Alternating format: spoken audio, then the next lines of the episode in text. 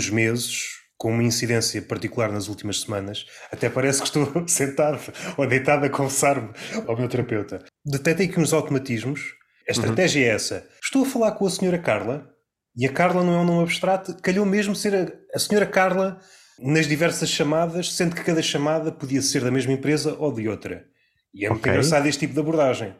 Não é a uhum. senhora Carla? Em princípio não, foi o que eu respondi na última vez, porque já... E houve um silêncio, quanto a mim, deve ter revelado algum tipo de desconforto, mas já que estamos a conversar, não quer saber sobre os nossos serviços da Medicare ou de outra coisa qualquer. Ok. E eu aí Aí disparatei, nunca desrespeitando a pessoa. Estamos a chegar a um ponto em que. Vale tudo. Uma forma humorística de abordar isto é pôr isto no mundo dito real. E sim, isto, sim. isto, seria impensável que alguém batesse à porta, tu abrisse a porta, Senhora Carla. Não, não sou a Senhora Carla. Mas não quero ouvir falar sobre os nossos serviços. Não. Fechavas a porta. Cinco minutos depois, batiam à porta, Senhora Carla. Entravas aqui num ciclo, e isto é possível neste mundo do telemarketing. Não me pronunciei desta forma, mas algum dia hei de verbalizar desta forma. Será que o não é difícil de perceber? Que é uma palavra pequenina. Começa a ter dúvidas gostaria de estar na presença de um terapeuta da fala. Quando eu projeto o não, este não é audível. E o terapeuta da fala, sim. Exato. Está a ouvir? O não para mim quer dizer muitas coisas. Se a pessoa do outro lado, seja nesta interação, seja noutra, não consegue perceber o não, não há aqui princípio de comunicação. É uma sim, palavra sim, simples. Sim. Se você não consegue perceber o meu não, não há forma de conseguirmos comunicar. Uhum. E tudo o que possas dizer, seja isso ou outra coisa, parece não surge de efeito. Faças claro. o que fizeres, digas o que disseres, no tom que disseres, tudo se repete. Não quer saber do vosso serviço. Outra linha disto, e aqui ainda é mais perverso, é quando uma dessas chamadas vais perceber que é alguém da DECO. E é aí que eu me passei da cabeça. Então vocês, como entidade que defende a transparência, uhum. andam aqui nestes estratagemas. Nestes jogos, sim. Vocês deviam ter vergonha na cara. É um bocado. Desbobinei durante uns minutos, não se ouviu uma única palavra. E no final ela perguntou mas não quer mesmo saber dos nossos serviços? Despedi-me, obrigado e o resto uma boa tarde. Ah, desligaste. Okay. Porque se continuasse, certamente. Que ela teria continuado. Ela ou ele, eu estou a assumir que foi mala, mas. Não sei se é uma estratégia que foi provada psicologicamente que resulta a pessoa, uh, ao ser confrontado com você é a Carla. Eu não sou a Carla. Deixa Sim. lá ver para onde é que a conversa vai. Ou de ficares meio desestruturado, tipo, Carla, o que é que se passa aqui? Olha, mas já agora que eu ouvir falar disto, uh, pode ser. Mas o princípio aí está tudo errado, porque se tu queres vender, se tu dissesses ou não, eu ainda percebia que fizessem uma investida, mas numa ótica de, olha, tendo em conta a característica X, Y e Z, isto não poderia ser útil para ti. Agora só, queres ouvir falar do nosso serviço? Opa, não, vai para o caralho vários mundos colidem. Todas as empresas querem passar uma imagem de que são a fonte de toda a pureza, uma imagem imaculada, defendem a transparência e depois na prática não tem nada a ver. Isto é um exemplo. Outro exemplo, em qualquer empresa, no papel de cliente ou como trabalhador, sobretudo se for uma empresa grande, olhas Sim. para o lado, está um grande cartaz no sentido de recrutar, faça parte desta grande família. Velocidade Furiosa? A família é quem importa? Exato. Quando, na verdade, não querendo entrar aqui pela, pelo aspecto político disto, não, mas, mas ao mínimo desajuste, ao mínimo desconforto, a pessoa tenta expor a quem de direito ao seu, ao seu superior um desconforto mínimo, não é nada uhum. que racha a empresa em duas. Uhum. Cala-te um bocadinho e vai trabalhar. Para quem está de fora, todos uma família. Se uma família, quase por definição, é um grupo de pessoas disfuncional, se é essa a mensagem que querem passar, acertaram. Se é, se é a mensagem de, de perfeição, de que somos um conjunto de pessoas que funcionam em harmonia, estamos a falhar. Este desfazamento entre o querer parecer um sítio imaculado em que se respeita toda a gente e depois Sim. na prática é uma arena de selvagens dá-me volta às tripas. Pá, que é mesmo uma questão de. Por acaso, ainda hoje falei sobre isso, do ponto de vista daquilo que é, que é recrutar, que por acaso é o que eu faço para pagar as contas. Tu queres passar uma imagem tipo: olha, este sítio é melhor que os outros, aqui vais ter uma vida tranquila, para atrair, é basicamente uma isca, e depois muitas vezes as pessoas chegam a esses sítios e é tipo: oh, olha, como um trabalho antigo, se lixe como também tens o facto de muitas empresas usarem o, o conceito de pá, somos uma família, temos um bom ambiente de trabalho, temos, fazemos coisas da empresa, que é aquela coisa que hoje em dia se usa muito que é o salário emocional, num campo que é pá, o salário emocional acho que é uma coisa que deve ser valorizada, mas as pessoas às vezes pegam nessa componente emocional para, olha, vamos dizer que somos uma família e fazer team buildings para basicamente justificar o facto de não te darmos trabalho tão interessante e pagarmos tão bem como outras empresas. Manipulação. É uma manipulação e acho que é fácil de perceber, não olhando sequer para os cenários, é uhum. fácil de perceber, olhando apenas para as palavras, quando palavras que até então viviam isoladamente, como uhum. o salário, não vias a palavra salário associada a outra palavra. Como se fossem muletas. Há aqui uma degenerescência qualquer. Esta palavra já não consegue andar sozinha. Exatamente, é, sim, sim. A partir desse momento, seja as muletas, seja quando uma palavra se transforma numa redundância, porque já não percebemos bem a palavra, precisamos pôr ali mais qualquer coisa à volta, é sinal que aquela, aquela palavra está a perder o sentido. Não precisas olhar para casos práticos. Eu já não me recordo quem é que disse isto certamente já foi dito por muitas pessoas. Durante muitos séculos usávamos a palavra sobretudo por uma coisa, para nos aproximarmos da realidade. Sim. E houve um corte. É difícil encontrar um culpado, são muitos culpados, sátrapas, vampiros, seja o que for, uma expressão de Tolstói, conspiração de detalhes. Há uma conspiração de detalhes que fazem com que as coisas vão para um lado ou para o outro. A maioria das pessoas atualmente usa a palavra para se afastar da realidade. E tu, enquanto psicólogo, dir-me-ás se isto tem alguma razão de ser, se tem algum peso não querendo entrar aqui na dualidade, que também me interessa um dia de explorar isto em uhum. stand-up, o paranoico e o antiparanoico, aquele que encontra ligações em tudo e aquele que não encontra ligações em nada. Sim, sim, sim. Eu acho que o mundo está está entre estes dois extremos. Parecem duas coisas separadas e no fim de contas vão beber à mesma fonte. Encontramos muito da sanidade coletiva na nossa relação com as palavras. Eu não estou a dizer que Sim. as palavras, como algumas pessoas apontam, tem quase uma função mágica. A partir do momento que dizes essa palavra ou essa frase, qualquer coisa se modifica à tua frente. Isso é uma ideia medieval que foi trazida para os nossos dias. Há de acontecer qualquer coisa, não estou capacitado para dizer o quê e acho que ninguém está se tiver perfeito juízo. Agora, o que aconteceu verdadeiramente é esta forma de trabalhar a palavra. A palavra levava-nos para qualquer coisa aparentada à realidade, sendo que sim, nunca sim. nos aproximávamos de barra verdade. E agora a realidade tornou-se um sítio muito estranho, ou pelo menos pensamos nós que é um sítio muito estranho, e usamos palavras para nos afastarmos. Sim, sim.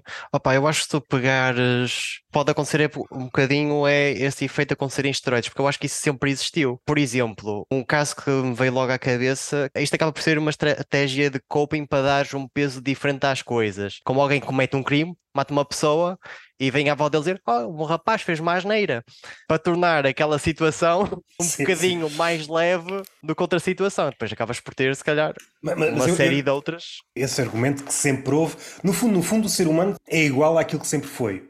Contudo, sim. eu acho que dá para ver outro nível. outro nível, sobretudo quando tu projetas o olhar em figuras que era expectável que tivesse uma atenção de orivos em relação à palavra. Um escritor, um poeta e muitos dos escritores, seja consciente ou inconscientemente, como é que eu ia dizer? Tentam fugir à realidade. É claro que isto era um assunto muito vasto, tínhamos de estar aqui a desdobrar. Há aqui um medo latente de dizer as coisas, e então eu acho que se calhar é mais fácil perceber com o humorista.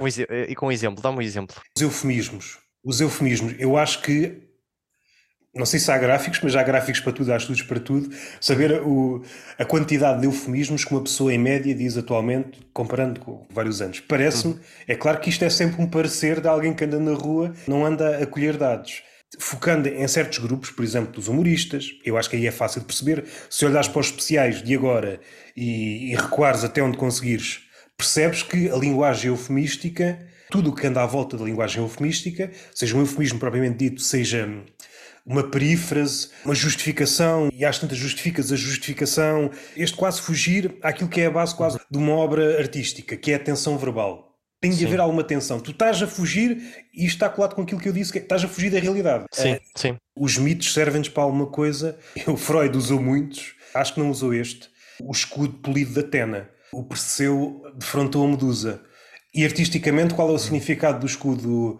É tu não necessitas de ver o horror olhos nos olhos. É, ok, ok. E assim consegues enfrentar o horror, porque estás a ver um reflexo do horror. Uhum. Mas há, há, aqui uma coisa que tanto o Ovídio, tanto o Freud não tiveram em conta, que é as sensibilidades variam com o tempo. Há um ponto a partir do qual que o reflexo no escudo já é quase tão horroroso. Veja a própria Medusa. Ou melhor, afinando isto, é suficientemente horroroso para uhum. petrificar a pessoa. Certo. Um escudo para outro escudo. Isto é o perigo da sociedade em que nós estamos, que é uma sociedade almofadada, em que basta uma projeção do horror para nos uhum. amedrontar. E acho que o humor é palco para tirar uh, ilações. Por acaso, não sei se tu tens, não consegues me situar, se calhar, a primeira situação de cancelamento de, de sempre. Mas eu tenho uma ideia que houve uma altura. Sócrates, por desencaminhar as mentes mais novas, aconselharam-no. Certo. Se olhares em todas as épocas, em todos os pontos eh, geográficos, aquilo que por uma razão ou por outra, independentemente da escola, se é cientista, se é poeta, se é filósofo, se é o... assim que foge um bocado do caminho que é visto como canónico, o sim, supostamente sim. ideal, ele começa a correr o risco de perder a cabeça, no sentido literal do termo. E isto sempre existiu. O que eu acho que começou a haver é que a guilhotina tornou-se uma metáfora. Em vez da guilhotina cair mesmo em cima da cabeça, o linchamento não é um linchamento literal, no sentido em que há pessoas a, a apedrejar uhum. outras, mas é um apedrejamento um, virtual. Na época dos primeiros comediantes, já há relatos de certos comediantes aparecerem no mar, porque os governantes da altura não gostaram das não, piadas. Não gostaram das piadas, certo. Ou seja, isto está cá desde o início. O que muda é as sensibilidades. Sim, aquilo que pode sim. ser dito e não dito numa determinada época e aquilo que é fixe ou não é fixe depende muito da, da época. Sim, e então as coisas que numa época são canceláveis, passando 20 anos já não são, depois voltam a ser, e depois estás sempre neste ping-pong de no que é que ficamos. Acaba por ser um, um, comportamento que infelizmente acaba por ser natural, uma coisa que me estava a vir à cabeça até, até mesmo na escola. Às vezes havia aquele menino da turma que fazia uma coisa qualquer e de repente já ninguém falava com ele ou dirigia-lhe a palavra. Por nada! Por, por merda nenhuma. não sei se é o melhor exemplo, mas eu recordo-me de alguém, e eu não sei se fiz parte daqueles que excluíram este miúdo. Um dia qualquer o miúdo estava a jogar a bola e, por uma razão ou por outra, caiu e viu-se que ele estava a utilizar cerolas. E a partir daí deixaram de falar com ele. Ai, as crianças são justas. Porra! Se calhar ele nem queria usar cerolas. Foi a mãe. E hoje em dia, no psicólogo, a tentar Exato. trauma por causa das charolas, que ele nem queria usar. E fui usado durante toda a minha infância. Aliás, ele nem usa mais charolas no trabalho porque tem medo de ir à casa de banho alguém reparar e ser despedido por usar charolas. Até pode ter levado isto mais longe.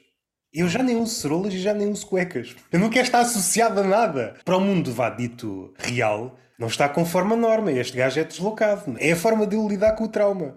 Já era um salto de raciocínio. O próximo passo neste raciocínio é perceber que esta pode ser a história da origem de muitos nudistas. não consigo viver com roupa porque a roupa faz-me regressar a um passado que eu não gosto. Tudo porque foi porque vi as minhas charolas quando estava a jogar a bola.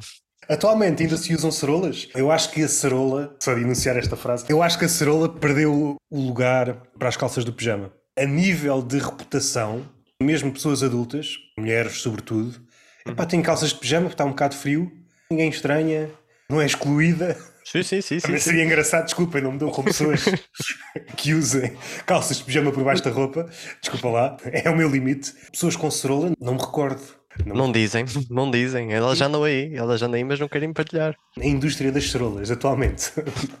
Opa, não faço, não faço ideia, mas eu acho que devíamos olhar para ela com alguma atenção, porque pode ser aí que Portugal. Este rapaz eh, que ganhou esse trauma transformou-se numa espécie de ativista anti-cerola. E foi ele que derrubou a indústria poderosa em tempos das cerolas. Exato. Um bocadinho como a questão da homofobia, que muitas vezes já há muitos homofóbicos que acabam por ser, na verdade, homossexuais. Eu por acaso tenho uma situação que isso aconteceu com uma vez, uma cena qualquer na faculdade, já não me lembro, com um rapaz que tinha fama de ser homossexual, mandou um comentário e vira-se outro rapaz, e não vou fazer o que esse paneleiro do caralho mandou. Hoje em dia esse rapaz é homossexual.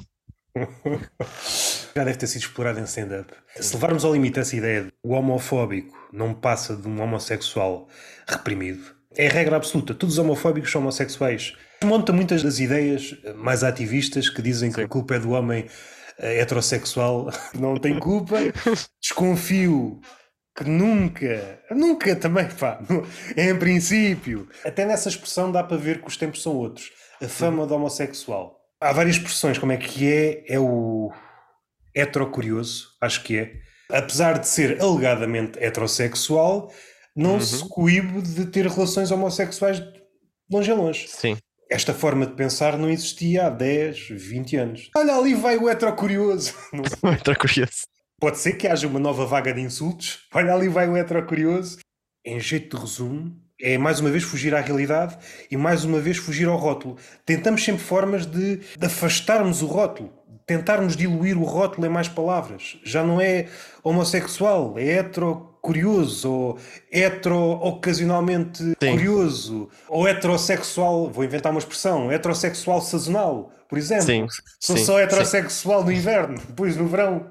Faz-me lembrar as bandas de metal, pá. Que tem, eh, o metal é um género que tem eh, dezenas de subgéneros dezenas de subgéneros. Eu, quando pá, tinha até pá, às 8h20 eu consumia imenso e mesmo assim já pensava, pá, já há subgéneros de metal demais. Fiquei uns tempos sem ouvir, conheci um conjunto de metaleiros e de repente falam-me do tal e eu, o que é que é isso? Pá, é um género de metal que é mesmo metal, estás a ver? E eu, foda-se. Eu, como leigo, conheço só a superfície desse mundo, sim, mas a ideia que me dá é que o ideal de uma banda é criar um estilo que seja só seu. Então vão por aí. Eu às vezes dou-me conta, pessoas mais entendidas nessa área, uhum. até para elas que levaram uma vida com paixão, a tentar descortinar isto é uma coisa, aquilo é outra, até para elas é difícil perceber o que é que aquilo é. Sim, não existe consenso. Começam a patinar nos rótulos. Sim, e muitas vezes não são os próprios artistas, são mesmo pessoas que dizem, até conheço algumas bandas de pá, nós somos uma banda de rock, até na verdade. e os outros, não, isto é folk metal, não, isto é progressivo, isto é speed. Eu não sei se os fenómenos estão relacionados. Eu acho que é fugir da realidade, se bem que esta realidade não há de ser tão assustadora como aquela que há pouco falámos. Esta diluição é, hum, vai noutro sentido, é exatamente aquela que acontece, por exemplo, nos menus de restaurantes. É tornar uma okay. coisa mais pomposa do que realmente é. Ao transformares uma coisa que aparentemente é mais pomposa, podes adicionar mais valor. Em vez de cobrares 20 euros, podes cobrar 60. Já não é um prato de comida, aquilo é um duque não é? Tem 50 nomes. Leva meia hora. Chega-te o prato à mesa e se tu tiveres a enunciar o nome do prato, quando acabas de enunciar já o prato está frio. Porra! Aqueça-me isto que eu estive aqui a dizer o prato. se vais favor. Estás a ver o prato e estás a pensar, eu não faço a menor ideia o que é, que é isto. Parte sempre de uma espécie de elite, de um grupo que aspira a ser elite e depois vai descendo até aos chocalcos, até por exemplo uma cantina de universidade. E às tantas Sim. estás numa cantina da universidade. Eu em tempos só comia pratos com uma palavra. e agora estão a aparecer quatro ou cinco palavras numa cantina da universidade. Exato. Coitadinho de mim, eu saí da biblioteca a estudar coisas que me ocupam a cabeça toda. O que é que vai ser? Já não sei, são quatro nomes, pá, não faço ideia. E quando eu... és por ela, tens casais a celebrar os 25 anos de casar na cantina da Universidade do Minho. o que interessa é a imagem do prato, fotografar. Já tenho ouvido relatos em que o ritual é esse, é fotografar e às vezes até dispensam um prato, porque o que interessava era fotografar aquele, hum, aquele prato ou aquela sobremesa ou, ou o que for, ou nem comem ou nem podem comer, que isto é também muito engraçado. Percebes que a influencer faz a apologia do racionamento, devemos ser mais poupados, devemos ser mais equilibrados, e depois vai a um restaurante pedir seis coisas que nem vai comer. É este contorcionismo. Num uhum. lado fazem apologia de uma coisa, no outro lado exatamente o contrário, e não há qualquer uma espécie de dor espiritual que lhes diga calma, já foste mais, tens que ir ao ortopedista agora, já deste um jeito às costas. E o próximo passo, nem sequer fotografar o prato, é fotografar o nome do prato. O nome do prato é tão bonito que tu fotografas, olhem, é isto, isso, e caraças, tu comeste isto, e que nome espetacular, isso deve ser fabuloso. E a pessoa descai-se e nem sequer comi. Isto é um tipo de coisa que os Monty Python já gozavam apresentações de livros há um tempo mais ou menos curto para a apresentação de um livro. E antes da, da sessão propriamente começar, é preciso uma espécie de, de ritual, uma cerimónia. Quer agradecer, não sei quê, não sei quê, ao dono deste espaço, quer agradecer ao Ricardo Araújo Pereira de ter vindo apresentar o livro, quer agradecer, não sei o quê, não sei o quê, e está 15 minutos nisto. Ah, é só para dizer que só temos 5 minutos, querem fazer perguntas e o público não queremos, está feito. Esta é a apresentação do livro. Não há ninguém que dê um passo atrás e perceba o ridículo desta situação toda. Vais apresentar uma coisa e perdes-te neste tipo de rituais. Vou calar-me, que já estou a roubar-te demasiado tempo, mas é aqui que é o meu argumento quando dizem ah, a arte salva, a arte ensina-nos, seja o que for. Não ensina nada. Porque a arte está-nos a dizer a mesma coisa desde o início. Neste caso, por exemplo, os Monty Python. Eles já nos mostraram que este tipo de coisas é ridículo. E nós continuamos a fazê-las. E se calhar em maior escala. Não foi por terem insistido meia dúzia de gajos, ou, ou 100 gajos, ou 100 gajas. Continuamos a fazer exatamente as mesmas coisas. Às vezes o que pode acontecer, e isto talvez já nem seja verdade nos nossos tempos, há ali uma pausa em que nós deixa respirar, deixa respirar, mas depois volta. Um caso similar é, por exemplo, quando um escritor é alvo de muitas críticas. Estou-me a recordar, uhum. se calhar já não é bem no teu tempo. Lembras da Margarida. Ih, agora fugiu o nome. Margarida Rebelo. Como é que se chamava aquele fenómeno antes do Pedro Chagas Freitas? Margarida, escritora. Margarida Rebelo Pinto? O raciocínio é este. Levou tanta cacetada, seja de humoristas, seja de críticos, que deixou de ser fixe ficar associado enquanto leitor já não ouves ninguém a falar que lê Margarida Rebelo Pinto. E a leitura mais ingênua é: os leitores aprenderam, tornaram-se mais exigentes. E de repente uhum. percebes que migraram todos para um Pedro Chagas Freitas. Depois acontece o mesmo fenómeno. Toda a gente bate no Pedro Chagas Freitas. A crítica, estas pessoas mais iluminadas, só isto dava, dava outro tema, disseram que não é bom ler este gajo. Isto é merda. As pessoas aprenderam e vais perceber que elas migraram para outro igualmente mau. Exato. Ou seja, panoramicamente percebes que não há grande mudança. Agora vou-me calar que já estou farto de falar. Eu, eu, só, eu, só, imaginei que basicamente os escritores podiam estar a pagar aos humoristas para bater noutro escritor para é, eles poderem passar esse escritor. Isso é uma bela teoria da conspiração e faria todo o sentido. É simples, é execuível. Se alguém quisesse fazer realmente isso dependendo dos meios. Também humorista, vou para Mike, dá-lhe 5 euros, ele faz isso. Manda 20 piadas no Twitter. Dás-me uma cerveja, eu faço isso. Passo uma tarde a falar mal do escritor, não é? É fácil, como contratar meninos da Índia. Então mais vale contratar meninos da Índia para falar mal do escritor para o consolar.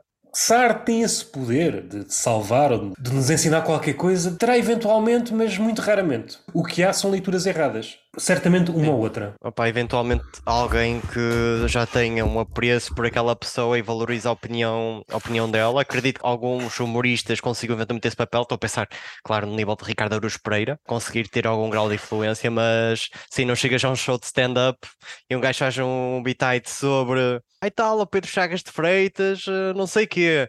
Por acaso tem um amigo meu, que é o Zé Pedro Souza, que tem uma, faz uma piada com, com o Pedro Chagas de Freitas. E a malta não ouve o Zé e pensa: Ei, de facto, o gajo é uma merda. Mas mesmo o Ricardo Aruz Pereira, agora nos últimos tempos, tem visto um padrão. Ele fala muito sobre a liberdade de expressão e, claro, como é humorista, fala de humor e as duas coisas andam de mãos dadas. Andam de mãos dadas. Quando é uma espécie de palestra, ele é um dos elementos e depois há elementos Sim. ditos mais, mais sérios e às vezes é mais declarado, outras vezes é mais subterrâneo. É como se o humorista fosse uma espécie de peso. Este é um, quase um palhaço. Ou seja, para os humoristas, para alguns humoristas, o Ricardo Araújo Pereira, ao falar de temas como, como ai, o caraças, a falar de temas como a liberdade de expressão, é menos humorista, porque não está a ter tantas piadas como Sim. podia ter. Para a figura do político, para tentar atalhar o raciocínio, senão isto torna-se interminável. E para o político, é humorista. É sempre outra coisa.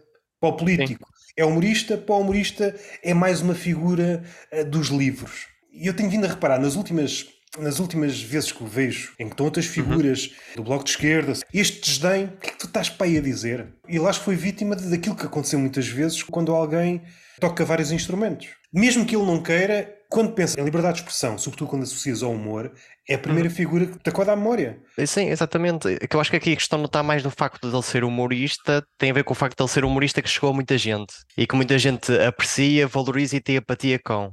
E acho que quando tu tens esse vínculo com uma pessoa, se ela disser uma coisa, tu vais aceitar bastante bem essa, essa, essa opinião. E acho que o fenómeno que acontece com, com o Ricardo Aruz Pereira é um, é um bocadinho esse. Acho que fosse um humorista que não fosse tão uh, unânime, se calhar era levado de outra maneira, mas eu estou a falar isto porque tenho amigos meus que não estão ligados ao mundo da comédia, como vem o Ricardo, uh, o Ricardo, meu amigo, o Ricardo, a dizer um abraço a para dizer, o Ricardo, um abraço para o Ricardo, a, a, dizer coisas e tipo, aquilo é uma opinião, pá, e acho que, e acho que tem todo o direito de ter a sua opinião, a, a, a sua opinião e poder, poder partilhá-la. Na ótica de. De quê? Na ótica do comediante? Yeah, exatamente, ou seja, exatamente, ou seja, acho que tem a ver um bocadinho com uh, onde tu chegas e a quem chegas e como chegaste e o histórico. Porque estamos a falar de um gajo que já faz comédia há vários anos, sobre o Nogueira.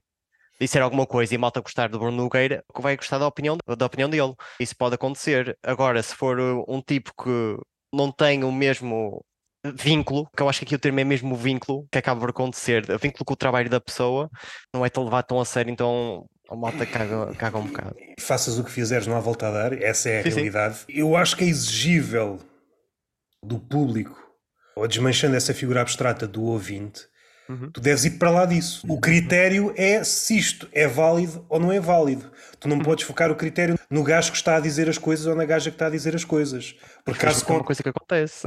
é por isso que eu digo, não há grande volta a dar. O nome acho que tem cada vez mais peso.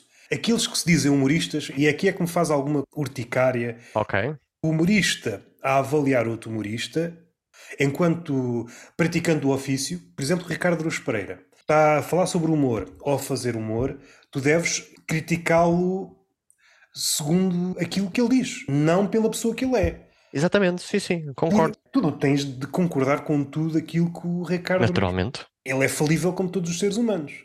Exatamente, sim, sim. enquanto ser mais ou menos pensante, daquilo que ele diz, o que é que faz sentido quando cruzas com todos os olhares que já conquistaste? Com todo o teu repertório que foste sacando na vida, de experiências, leituras, sei lá, experiências laborais, isto encaixa ou não encaixa?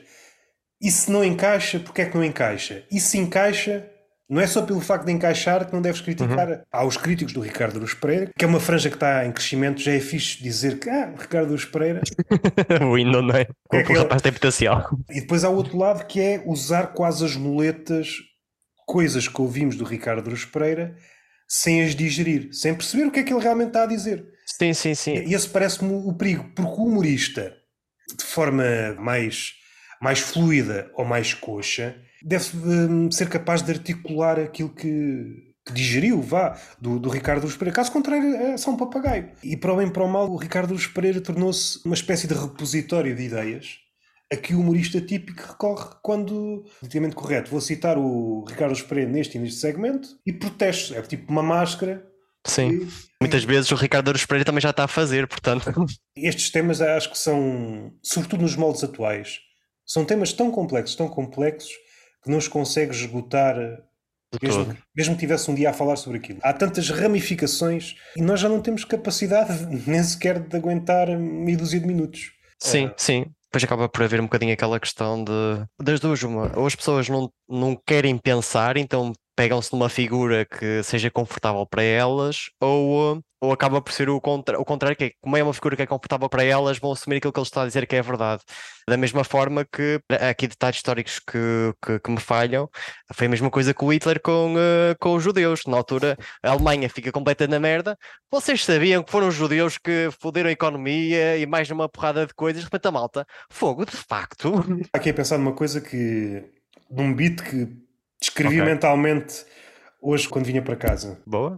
Posso dizer um, um bocadinho. Fala-se muito de Pompeia e é o paraíso dos nazis nostálgicos. Vão ver pessoas carbonizadas. Ninguém leva a mal. E às vezes até dão este acrescento. Divertiste?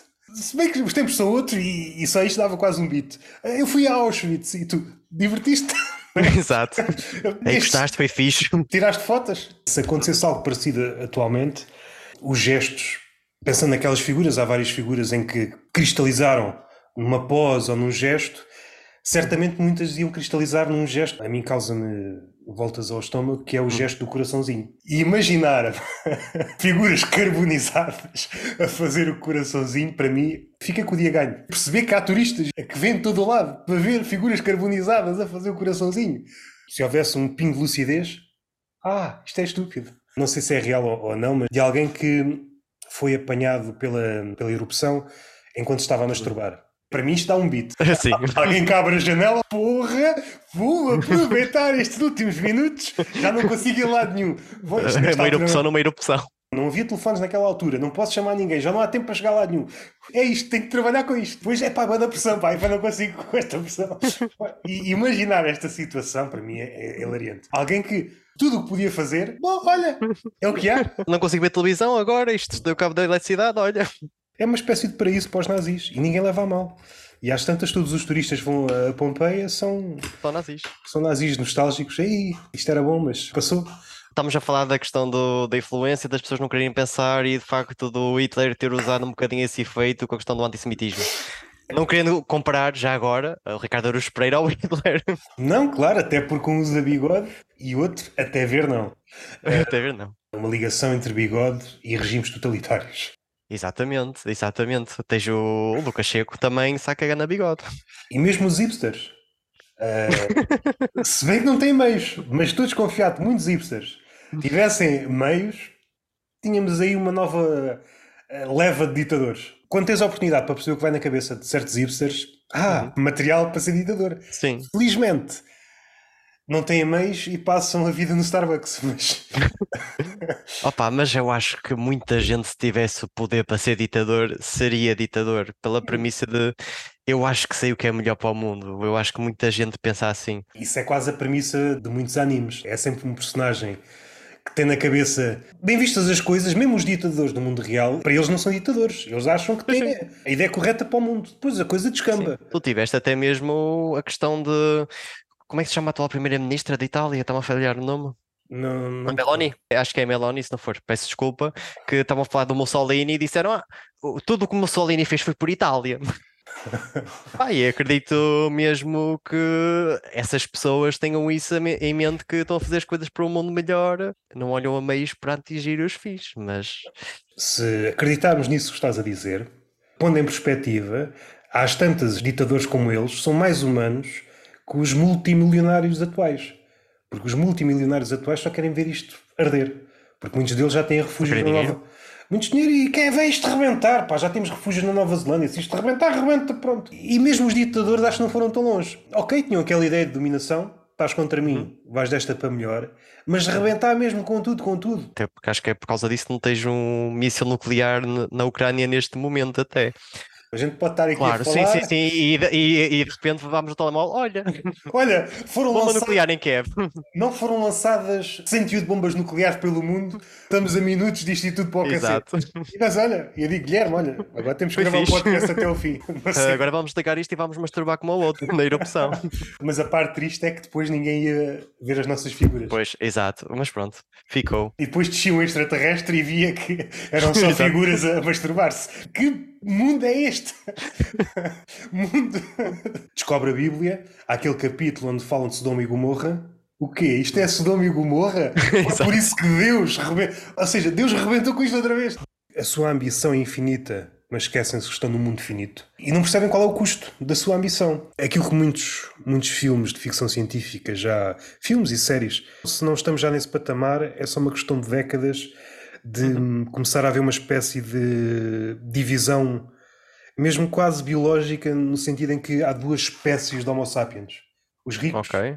Aquilo a que tens acesso a pessoa comum é tão diferente da rica, tu não vais ter acesso à educação, não vais ter acesso à medicina, não vais ter acesso à justiça, que é mais ou menos para onde é que estamos a ir. E os já ricos, tens isso, já tens isso, porque estamos a falar da, da, pessoa comum, mas a pessoa comum muitas vezes está ali no limbo entre a riqueza extrema e a pessoas têm em piores condições de vida que muitas vezes acabam por ser descuradas e muitas vezes falam, ah, a pessoa comum tem estas, estas, estas oportunidades e depois esqueces completamente da malta que está naquele bairro isolada uh, e que de facto há um problema de estratificação social. Quando estamos fechados numa bolha, seja Sim. a bolha de raio curto ou maior, podemos pensar que o problema é relativo a meia dúzia de pessoas, quem diz meia dúzia diz um milhar, diz um milhão, entras em contato com outras realidades Percebe, por exemplo, o problema da habitação é uma coisa que está, está a afetar todo o mundo. Claro. Só não está a afetar os muito ricos. Os muito ricos, problemas da habitação. Estou bem, bem, pá. Eu tenho 300 casas. Não sabem andar nisto. E depois aquela lenga-lenga, tu és só pobre porque queres. A culpa é tua. Exato, devias comprar uma casa. Uma série norueguesa que se chama. Deve ser Arquiteto. Ou Arquiteto ou Arquiteta. Uma distopia num futuro que não sabe muito bem onde é que fica. Só os ricos é que já têm casas. Todos os outros ou vivem em estacionamentos. Até uma arquiteta não consegue ter dinheiro para comprar uma casa. E depois os estratagemas que cada personagem arranja para ter uma casa, alguém que finge que levou uma facada para depois a empresa acionar um seguro, começam as dívidas a acumular. A mulher propõe ao marido: tu se calhar devias cortar um dedo, porque depois isso dar-nos-ia mais dinheiro e conseguiríamos manter a casa. Entramos aqui num mundo. Já para não falar de, de pequenos detalhes, quanto a mim deliciosos, tem ali também lives de comédia. No primeiro episódio, Acho que é um border collie, um cãozito, que está a ser passeado por um drone. Já ninguém liga aos cães, mas esta imagem é muito engraçada de um border collie a ser passeado por um drone. Exato, sim, sim. Este é o primeiro episódio. Uma mensagem que só vais perceber ao segundo episódio. No segundo episódio é o border collie que acelera e vai o drone a ser para onde já anda de rojo. Isto pode não querer dizer nada, mas a mensagem que passa aqui é quando as coisas seguem o curso que é mais ou menos previsível, as coisas funcionam. O border uhum. collie pode ser guiado por um drone. Mas assim que nós revelamos a nossa verdadeira natureza, esta mania de quereres controlar o mundo uh, desmorona. De, desmorona. Outra situação em que tu não podes parar num sítio qualquer na cidade mais de 5 minutos, caso contrário, és obrigado a comprar um café. Ok. É um bocadinho como usar as casas de banho nos cafés. Ah, sim, a série pensa como é que isto vai ser daqui mais uns anos. Mete uns anos uhum. em cima daquilo que nós estamos a viver a perversão disto tudo. É que na verdade acaba por eh, entrar tudo na mesma questão que é a questão do dinheiro. A questão da habitação é, para mim, graça que é, chega ao ponto que é insustentável viver. comprar casa, para teres condições para comprar casa, empréstimo do banco, juros, e fazendo isso ao longo da tua vida, muitas vezes até uma idade para além da reforma, é surreal. Isso é uma questão que é surreal. Com o facto de, já com a questão do arrendamento ser insuportável, chega ao ponto, foda-se, o que é que daqui a nada só com tendas da Decathlon. E isto ainda pode chegar ao ponto que depois vais a Decathlon e tens tendas a, a 1500 euros. As possibilidades vão afunilando. A minha única possibilidade é uma tenda da Decathlon.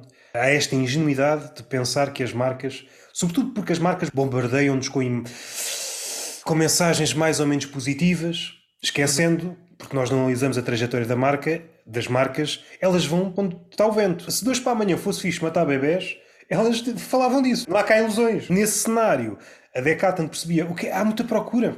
vamos elevar isto até preços estúpidos. E às tantas tinhas de começar a pagar um empréstimo para comprar uma tenda da Decathlon. Exatamente isso. E chegava a um ponto que a tenda da Decathlon tornava-se inconcebível, tu tinhas de pensar numa casota de um cão. Depois entrava a seleção natural e quem é que safava nas casotas de cão? Os anões. exatamente, exatamente. Yeah, yeah. Os yeah, anões são o futuro da nossa raça. É isso mesmo. Num mundo em que o espaço é pago a preço de ouro, ou seja, o século XXI e o século XXII está aí para os anões. E se pudesse, só tinha filhos anões. O rapaz que foi gozado na escola porque é não, daqui a uns anos vai estar, tomem lá, filhas da puta. É porque o anão pode viver em qualquer lado. Ele pode viver até num, num porta-luvas, se quiser. no fim de contas, é uma espécie de contorcionista batuteiro. Exato. O contorcionista tem que se dobrar todo para caber num sítio pequeno, mas não, não precisa. É injusto. O, yeah, o contorcionista tem que treinar não sei quantos anos para caber numa caixa. E o anão entra lá, tudo bem. Tipo salta. O que é que é isto? E as pessoas aplaudem o anão. Epá. Exato. Estou a gostar muito da série. Arquiteto. O Arquiteto ou Arquiteto, uma série norueguesa. Os episódios são curtos, 20 minutos, que no fundo é, é a lógica que tem reinado, pelo menos nos últimos anos. Olhar para o mundo e perceber aquilo que antes não é não ter valor, mas que não é cobrado. Como é que podemos começar a retirar dividendos de uma coisa que antes era gratuita? Eu acho que a lógica dos últimos anos tem sido esta. Se olhas para filmes tratem de forma hiperbólica os nossos tempos, daqui a 20 anos olhas para aquilo como retratos fiéis. Ah, já chegámos Sim. aqui. Isto era uma hipérbole, isto era uma caricatura, já chegámos aqui. Estavas a dizer, em relação a não conseguir pagar a renda, eu acho que foi num, num podcast com, com o Marcos Bilro, uma ideia que eu, uhum. que eu explorei lá. Se te empurram cada vez para mais longe, no centro onde acontece tudo e o centro onde talvez até tens o, o teu trabalho, em última análise, estão-te a pedir o impossível. Tu vais para um sítio cada vez mais longe e obrigam-te a estar todos o dia no centro. Estão-te a pedir o impossível. Ah, o quê? Mas só consigo encontrar casa no Polo Sul. Desenrasca-te. Desenrasca-te. Mas não precisas de ir tão longe quanto isso. Por exemplo, casas em zonas que a malta dizia que eram acessíveis. Até mesmo, por exemplo, tu és do Algarve, não és? Vives no Algarve. Yeah. Uh, até mesmo as casas aí já chegam ao ponto de estar caras. Em certos sítios já há muito tempo sobretudo no Conselho de Lolé, eu acho que é dos sítios mais caros do país. Chega a um ponto que é o que vai acontecer é sempre um bocadinho é esta questão que é a malta se concentra no sítio e vocês têm de se afastar. Vai se afastando, aquilo que era barato vai deixando de ser barato. E a questão é que esse processo acontece de uma forma tão rápida que não é sustentável, até mesmo as, as zonas mais do interior, como o Fundão, Castelo Branco, que até se calhar têm rendas mais acessíveis, vai chegar a um ponto que não vão ser tão acessíveis quanto isso. E entramos mesmo no problema de as pessoas não conseguem pagar as rendas. E além disso, a subida do mar, ou seja, está a encarecer as ca... E até podíamos teorizar. Há de chegar a um ponto em que as pessoas, os portugueses, vão concentrar num sítio. Vai existir certamente uma grande metrópole que já é cidade, ou pode não ser, pode ser uma aldeia, por um acaso ou outro, todos os portugueses se juntam naquele sítio, porque até então era o sítio mais barato. A capital do país pode. Uh, Serpa, por exemplo. A capital de Portugal, daqui a não sei quanto tempo, não sei, 20, 30, 100, 200 anos, o que for, é Serpa. O antigo litoral foi engolido. As pessoas foram fugindo. Exemplo prático: alguém que vive mesmo no interior e cujo trabalho é ser pescador. Sim, exato. Sabe daqui a 20 anos, não, isto está tranquilo. Ou então espera, senta-se numa cadeira e espera que o mar chegue aqui. É mesmo, era isso, era isso que eu queria dizer, era isso que eu queria dizer. Daqui a 20 anos o mar está aqui, portanto, é macabro, é mesmo macabro a questão do dinheiro e lá está, depois tu falavas a falar da questão dos ricos, é mesmo isso, é, essas pessoas não têm noção daquilo que é, ou melhor, têm, é, depois às vezes tens duas coisas, é, tens pessoas que não têm noção da realidade do cidadão comum e tens pessoas que têm noção da realidade do cidadão comum, mas é completamente diferente para eles. Tens muitas pessoas que não pagam salários a pessoas, aos, às pessoas que trabalham na empresa, porque tal não temos dinheiro, mas opá, fomos de férias para inserir aqui sítio riquíssimo. Sim, sim, sim. É, há um caso aqui, não vou dizer o sítio, mas aqui no Algarve, um restaurante que até é pequenito. Uhum. Alguém a queixar-se há uns anos: epá, isto está mal, está mal. Entretanto, aparece com, com um carro de 200 mil euros. Exato. Não posso pagar os empregados, os empregados já com alguns meses em atraso, de repente, carro de 200 mil euros não caindo no ridículo dizer só em Portugal. Não, não, em todo lado. É algo que nos caracteriza há muito tempo. É quase como se pagar ao outro pelo serviço que o outro lhe prestou fosse um luxo.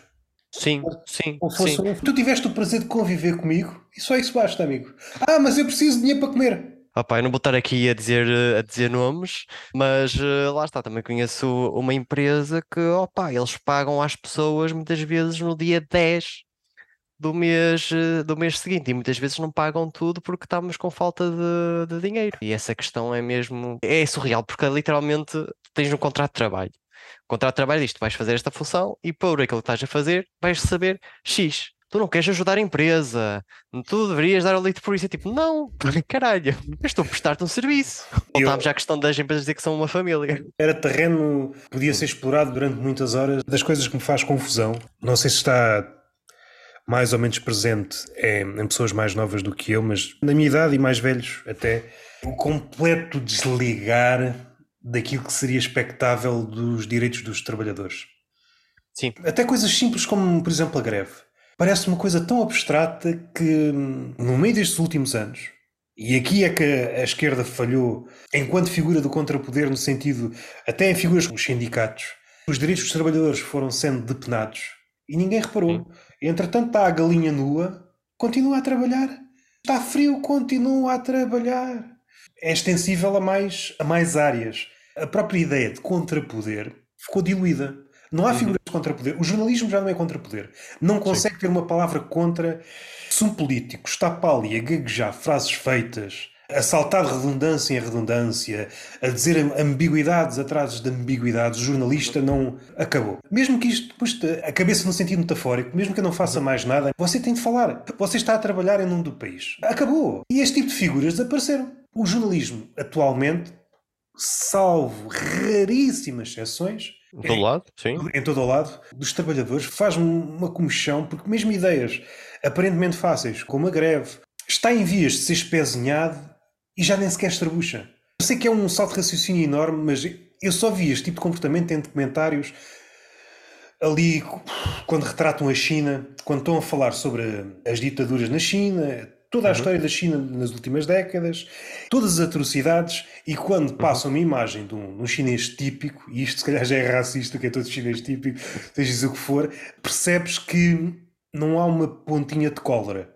Parece que a alma foi espezinhada. Não há uma pontinha de. Epá, se calhar se a gente se juntasse aqui mais uns quantos, começávamos uma revolução. Epá, caso contrário, isto não vale a pena uhum. Há um documentário específico em que havia uma banca de crianças empilhadas, mortas, cadáveres. Quando aquela lei de o filho único. O filho único, sim. Nos casos mais extremos, matavam as crianças e havia tráfico de menores. Mesmo, sim, sim, sim, sim, mesmo impulsionado pelo governo. Para atingir o PIB. E tu, sim, exportavam os chineses Exato. olhar para a cara daquelas pessoas, não há uma pontinha de revolta. Conformaram-se com o seu destino. E eu sinto que é isso que nos está a caracterizar atualmente em Portugal. Confrontados com uma situação que não nos humaniza, muito pelo uhum. contrário, desumaniza, não somos capazes de começar sequer a lutar pelos nossos direitos. Eu já não digo Sim. ir até ao fim, se começar a dizer pôr em causa, se calhar. E isso faz-me uma confusão do caraças, porque pondo em perspectiva é sinal que estamos perdidos. Mensagem catastrofista, seja para quem está à esquerda, seja, seja para quem for, perdemos. Também terá a ver alguma coisa com o facto da crise, depois de haver pessoas que perderam o emprego e outras, opá, não quero uh, uh, exaltar-me porque senão perco o emprego. E depois eu fiquei com muito com a ideia que, fiquei com uma impressão que foi, houve um patamar em que a malta saiu da crise, mas o português não percebeu que saiu dela e não percebeu que tinha poder de se fosse necessário virar-se para o patrão e dizer vai para o caralho, porque se tu não me deres aquilo que eu quero, vou para outro sítio. E fazia isso assim. Não era a minha intenção transformar isto num episódio mais político. ou menos político. não, não, raramente falo de política aqui neste podcast. Há uma jornalista, eu não sei se tem um livro aqui, está no outro quarto, uhum. acho que é Naomi Klein. Foi a primeira vá, estudiosa. A crise, como ela pensa, é. Há um cenário antes da crise em que tomar determinadas medidas é impensável. E então cria-se um cenário de crise e a partir desse momento aquelas medidas até então impensáveis entram na rotina. E quando sabes já está tudo pronto. Aconteceu com, com o terrorismo, medidas até então impensáveis na questão da segurança. Ninguém queria. Assim que surgiram casos. Não estou a entrar em teoria da conspiração, não, não é? Sim, sim, sim, sim, sim, Basta olhar para os factos. Só olhar para os factos já é suficientemente horripilante. Não é preciso uhum. entrar em teoria da conspiração. E entretanto, o cenário muda. Aquilo que tem acontecido nos últimos anos é que a sucessão de crises aumentou, é vertiginosa. Temos a questão da pandemia, temos a situação da, da guerra na Ucrânia. Vamos aqui uhum. implementar medidas para. E depois saímos dessa suposta crise, que se calhar nunca foi uma crise, as medidas mantêm-se. Vamos criando uma teia. O Farno dizia muito longe, não falando em termos muito abstratos, de forma muito simplista, aquilo que podem fazer e aquilo que não podem fazer. Sim. E mesmo em casos práticos na questão vá, monetária, alguém sem estudos não sei se 20, mas 15, 10 anos em Portugal, há 20 anos, sim, talvez 20 anos, ganhava mais do que ganha hoje no mesmo trabalho.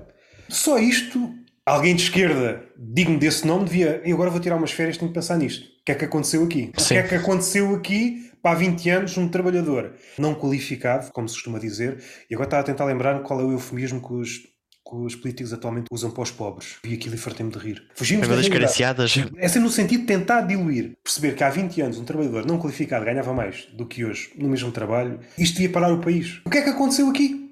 Para um lado, há bastante dinheiro. Aqui no Algarve, então no verão, percebes que o caralho de país é este. Vês uma posição de, de Porsche, Lamborghinis, porque isto depois são muitas linhas. Mas só uhum. este detalhe de um trabalhador não qualificado há 20 anos ganhava muito mais, e às vezes se calhar o dobro do que ganha hoje, mas as coisas aumentaram muito mais. Pois, é isso mesmo. Responsáveis para transformar o país naquilo que é hoje. Isto podia ter sido um grande país.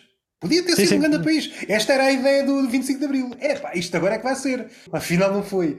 O que aconteceu foi que os principais atores, e desculpa não deixar fechar, os principais atores do, desse ângulo que tu estás a falar, deixaram de olhar para esse ângulo e focaram-se em outros, o que fez com que as coisas depois descarrilassem, porque acabaram por, eh, de certa forma, se esquecer que as pessoas. Opa, eu até porque, porque é que eu não estou a dizer explicitamente? Porque a esquerda que passou a fazer foi, em vez de focar nas questões socioeconómicas, passou a focar apenas nas questões de direitos humanos, nomeadamente do ponto de vista de igualdade de género, uh, feminismo e tudo mais, que é sem sombra de dúvida importante, mas essas pessoas também são trabalhadores.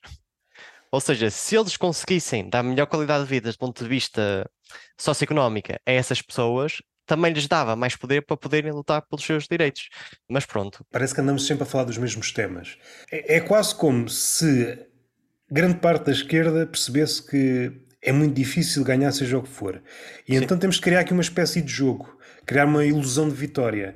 Há vários casos, por exemplo, do, do sem-abrigo eu já não me recordo quem é que disse isto, mas é uma vitória. Começámos a chamar a pessoa em condição de sem-abrigo. Porra, que vitória! Que vitória! Estou a imaginar as pessoas na rua, pô, sim senhor, caraça! Da minha vida, pum! Agora é que vai por aí acima. Ou alguém vira-se para ele, olha o sem-abrigo, olha, não, não, não, não! Condição de sem-abrigo. É para ir buscar a sopa, dar uma patada na sopa. Não quer sopa hoje. Hoje é foie gras, cara. Sou uma, uma pessoa em condição de sem-abrigo. Não me confundam com os outros sem-abrigo que estão atrás. Queremos continuar a alimentar o ego de que estamos a fazer qualquer coisa, mas na verdade não estamos a fazer grande coisa. Sim, é isso. É porque é mais fácil, eh, é mais, é mais comestível, é, é mais comercial. Não às tantas estamos aqui enterrados já na política até, até às orelhas. Este episódio vai para o expresso. A esquerda perdeu naquilo que tu disseste, a desviar o foco eh, da luta de classes para a luta identitária. Uma deve beber à outra, sendo que o principal bebedor é a luta das de classes. O que é que te serve dizer que a mulher negra conquistou este ou aquele direito, quando na verdade, e depois isto é o lado perverso e dá quase um sketch, a porta-voz de um determinado grupo feminista a dizer que está a lutar com a mulher negra, quando na verdade tem uma mulher negra enquanto empregada de casa, sendo que não tem contrato de trabalho, está a trabalhar abaixo do salário mínimo, estás a ver este ciclo de perversidade. Exatamente. E essa mulher, se calhar, é apenas uma mulher rica. É exatamente. Mas consegue ganhar das duas formas. Consegue ganhar ao submeter a mulher negra a este sistema e consegue ganhar como monetizar o ato de ser feminista. Alardeias que estás a ajudar um determinado grupo quando na verdade és parte e uma parte importante do problema. Que estou a dizer uma coisa e a fazer exatamente ao contrário. Outra coisa que a esquerda, de há uns tempos para cá, é incapaz é de pensar, mesmo que aparentemente haja uma divisão entre a esquerda e a direita, muita da esquerda, ou quase toda a esquerda, fala em moldes de direita, usa o discurso de direita, não consegue ter uma visão abstraia do mundo capitalista. Essa é outra derrota da esquerda, porque a esquerda gostes ou não da esquerda, o que ela tinha de mais essencial, este poder de criar utopias, de pensar além. E se o mundo fosse assim? A imaginação foi sendo esvaziada, um esquerdista, mesmo um filósofo mais à esquerda, se puseres um, sei lá, um Zizek ou, e um, um filósofo mais à direita, percebes que no fim de contas o de direita e o de esquerda estão a falar a mesma língua. Exatamente. E isso, isso aí revela que a esquerda já, já nem sequer tem capacidade de imaginar um mundo que não este. É mesmo aquela questão de, de estamos no mundo capitalista e temos de jogar consoante essas regras, mas é isso que estás a dizer. A partir do momento que assumes que o jogo tem de ser jogado consoante essas regras, estás a assumir que perdeste. Não quer dizer que, algumas das visões da esquerda sejam concretizáveis. Se tu já nem tens a capacidade de as imaginar, de as trazer à baila, isto é uma hipótese. A esquerda já desistiu disto. Exatamente, exatamente. É só uma performance, é só fazer de conta que é a esquerda. E agora disseste uma coisa não são concretizáveis da mesma forma que o capitalismo não é, porque o capitalismo tem como premissa o mundo não ser infindável. Há um mito muito engraçado, eu agora não me recordo o nome do rei. É um rei que é amaldiçoado. Não sei se. se é guloso no sentido que quer tudo. E entretanto foi amaldiçoado por uma deusa, não vou arriscar porque estou indeciso entre dois nomes. E, e essa gula torna-se monstruosa, vai comendo tudo, entretanto come material, pessoas, castelo, e entretanto, e isto é a metáfora do capitalismo perfeito, quando já Sim. não houver mais nada para comer, come-se ele próprio. Sim, é o que vai acontecer ao capitalismo. Quando já não houver mais nada para espremer, mesmo o lado dito mais ecológico ou mais verde, tem sempre uns bastidores horríveis. Energias renováveis. Estou a pensar, por exemplo, nas turbinas Lítio. eólicas. Sim, sim vários sim, componentes sim, que são terrivelmente tóxicos. Por exemplo, as hélices eólicas quando aquilo se avaria, para onde é que tu pensas que aquilo vai? Claro, e ainda por cima uma coisa que daquele tamanho. E há uma marraste daqueles. Vai para um país qualquer lá na Ásia ou na África e entretanto aquele país transforma-se a capital do entulho. E tu, é uma bela expressão. Onde é que tu vais estas férias? Vá capital do entulho. Mas isso era facilmente uh, solucionável. Se eles tivessem lá aquela tableta proibido despejar entulho. Exato. Já ninguém punha. De repente acima-se fogo. E agora? Onde é que vamos pôr isto? há montanhas no Peru que estão, estão a ser dizimadas para tirar certos componentes. Mesmo o lado dito mais verde tem sempre um lado negro. Pois está sempre à volta de dinheiro, interesses económicos e tudo mais e... Por acaso acho que nunca me pronunciei, ou se pronunciei-me foi de forma muito resumida e em tom humorístico sobre a Greta. Uhum. Uh, certo. É fascinante se analisarmos o trajeto. Há um documentário sobre ela. Chega à conclusão que tudo o que fez não surtiu efeito ela foi percebendo que os políticos, ou quem a recebia, havia como uma espécie de, de um peluche que estava ali, uma figura engraçada. Olha, é a criança que vem numa visita de estudo, anda cá. Porque na verdade foi um bocadinho isso. Quando chega à altura de realmente mudar, seja o que for, e se isso for contra o lucro, é muito difícil. Não é impossível e não é uma criança, nesta altura uma adolescente, que o vai fazer. A pandemia também foi uma espécie de viveiro para fantasias. Agora é que vamos melhorar. Assim que as coisas abrandam a nível da pandemia e percebemos, ah, isto ficou tudo igual ao pior. Pegas uma invasão na Ucrânia, não sei quantos golpes de Estado na África e sei que eu estou-me a esquecer de qualquer coisa. Há um documentário muito fixe, é sobre a pandemia e sobretudo situado em Barcelona. Aquilo deve ter sido logo ali nas primeiras vagas. Há ali muitos testemunhos, são médicos, há um sem-abrigo, um jardineiro. Em relação ao médico, que aconteceu em todo o lado, aquela fase das palmas, né? receberam aquilo com, com algum entusiasmo, pelo menos foi reconfortante. Após os aplausos, nada. Fica tudo exatamente na mesma. Aquilo que eles pediram, eventualmente, qualquer coisa que pudesse faltar, desde o mais básico, máscaras, uhum. batas, equipamentos, perceberam que há um desfazamento enorme, que as palmas realmente não, não têm poder. É salário emocional. É isso mesmo. Quando alguém fizer uma espécie de, história do, do salário emocional, esse episódio vai lá estar. Sim, sim, sim, sim, sem dúvida. Outro exemplo, que o nosso António Costa foi a, final da Liga dos Campeões. É para os nossos médicos, salvo erro. Ah, sim, sim, sim, sim. É sim. um belo exemplo de salário emocional. É completamente ridículo, pá, essa, essa história. É a mesma questão de, de tu estares de tal forma afastado da realidade e tão dentro da tua bolha. Nesse caso, ainda por cima, é como faz-me imensa confusão porque mesmo tu está na tua bolha, está tudo lá, está tudo lá. Tens as pessoas de que não têm condições, tens pessoas que estão a trabalhar horas a fio e não têm aumentos, não, estão, não recebem horas extra. Tudo pela premissa de pá, és médico, tens de dar uh, o corpo às balas. Mas isso não vai prender as pessoas. E tiveste muita gente que depois da pandemia disse: Eu não quero exercer mais medicina. Conheço muita gente que deixou medicina. Pronto, alguns foram para outros países. Há pessoas que deixaram, desencantaram-se. É claro que há, há vários fatores. Mas um dos fatores que levava pessoas à medicina era um emprego estável e que era bem remunerado. Uhum. Atualmente, até isso é posto em causa. Um país começa a ruir quando é atacado em três ou quatro pilares. Mais uma vez, estamos aqui na política, não conseguimos sair desta merda. Desculpa. Como disse o outro, tudo é política, pronto, não é hipótese. Sim. Quando começas a perceber que o pilar da educação, os professores, quando a sociedade começa a olhar o professor como uma figura descartável, percebes que alguma coisa está mal. Quando a sociedade começa a olhar para a justiça como uma coisa duvidosa, alguma coisa uhum. está mal. E a uhum. mesma coisa na área da saúde. Estes três pilares, quando começam a abanar, o país, e está-se a ver nos, está-se a ver nos Estados Unidos, um dia acordamos, olha, acabou os Estados Unidos. É um país sem abrigo. Eu recordo num documentário qualquer, havia lá um testemunho de professores, que foi uma coisa que fiquei a, pensar, a bater mal durante algum tempo. Os professores tinham de ter um segundo trabalho porque a profissão de professor não, nem sequer dava para cobrir o mínimo. É precarizar uma profissão que é essencial. Se esperemos a figura do professor, como é que ele depois consegue estar até na sala de aula para falar de certas ideias como a liberdade e essas coisas assim? Não, não consegue. Sim, exatamente, exatamente. Pá, caso dos professores também é, é, é, completamente, completamente absurdo o que acontece com eles neste momento, até porque a minha parceira é professora de ensino primário e uh, Esquece ela, coisas que ela passou, apesar dela já não exercer há algum tempo, amigas dela, situações do ponto de vista de salários, progressão de carreira, uh, local de trabalho. Estava num, num cafezinho, já não me recordo em canal, mas alguém a falar que muitas das, das colocações são fictícias, no sentido em que já estão escolhidas no público em que obrigam os professores a ir a uma escola por vezes muito distante, só para saber se são colocados ou não. Eu não sei como é que isto se processa, mas eu vi aquilo tu, por alto. Tu és colocado e tens 72 horas para ir à escola para dizer que sim, mesmo que sejas de Braga, tens de ir para uh, Lagoa. O que acontecia é que, para saberes isso, podiam-te dizer, que isso é um caso disparatado, mas por exemplo aos Açores, era uma escola que nada tinha que ver com o sítio onde tu podias eventualmente dar aulas. Por que raio é que eu preciso fazer este, este carrossel todo, percorrer este carrossel? Alguém se está a divertir com isto tudo. Ligavas para lá, lá, peço desculpa, eu fui colocado aqui nesta escola. Você tem de vir aqui para eu responder presencialmente. Chegas lá, não!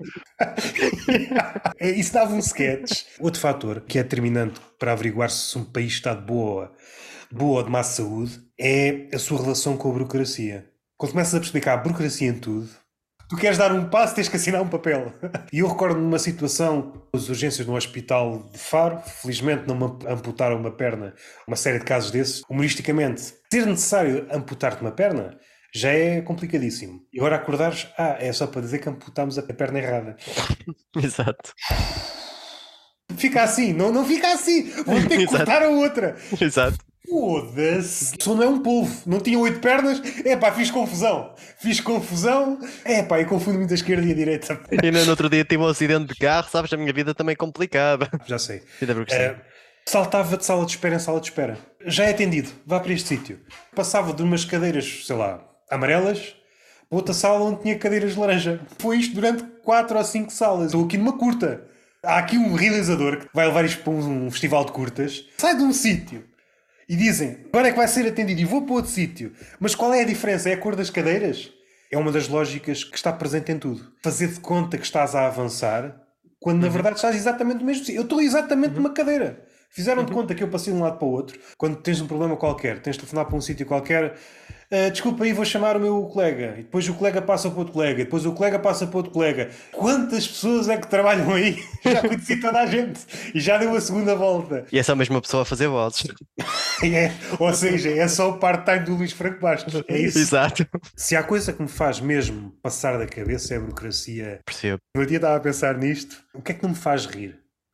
Eu acho que consigo rir-me de tudo, todas as tragédias, mas há uma coisa que eu descobri que não consigo rir, que é de percentagens.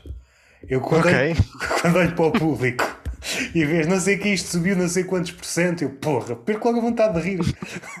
eu consigo, abro a corrida da manhã, morreu isto e aquilo. Ok? Se eu estou contente, o dia está-me a correr bem, não perco o sorriso. Olho para as porcentagens, o gasóleo subiu não sei quantos por cento. Vejo uma pessoa, vejo uma pessoa dizer, ah, perdeu uma perna, giro. Uh, este perdeu 50% das pernas que tem. Então, não, já não é giro. É mais ou menos essa mas, sim, mas percebo, mas percebo que muitas vezes até voltamos à política. Muitas vezes usa-se aquela questão, nós já conseguimos 20% de aumentar 20% não sei o quê. Já, yeah, aumentaste de 4 para 5. Dando aqui uma guinada saindo da política, espero não voltar a entrar na política. Acho que é uma boa forma para iniciar este, este segmento e a conversa já vai okay. longa e ainda não falámos quase de comédia. Como é que começou o stand-up? Ah, como é que começou, como é que começou o stand-up? O stand-up começou uh, Basicamente, um, um dia um, um, amigo meu, que é o Zé Pedro Souza, apresentou-me o solo do Rui Sinal de Cortes. E na altura. Lembras de qual foi? Uh, acho que foi Black Label. Foi para em 2014 que ele até mostrou daquele. Até o primeiro.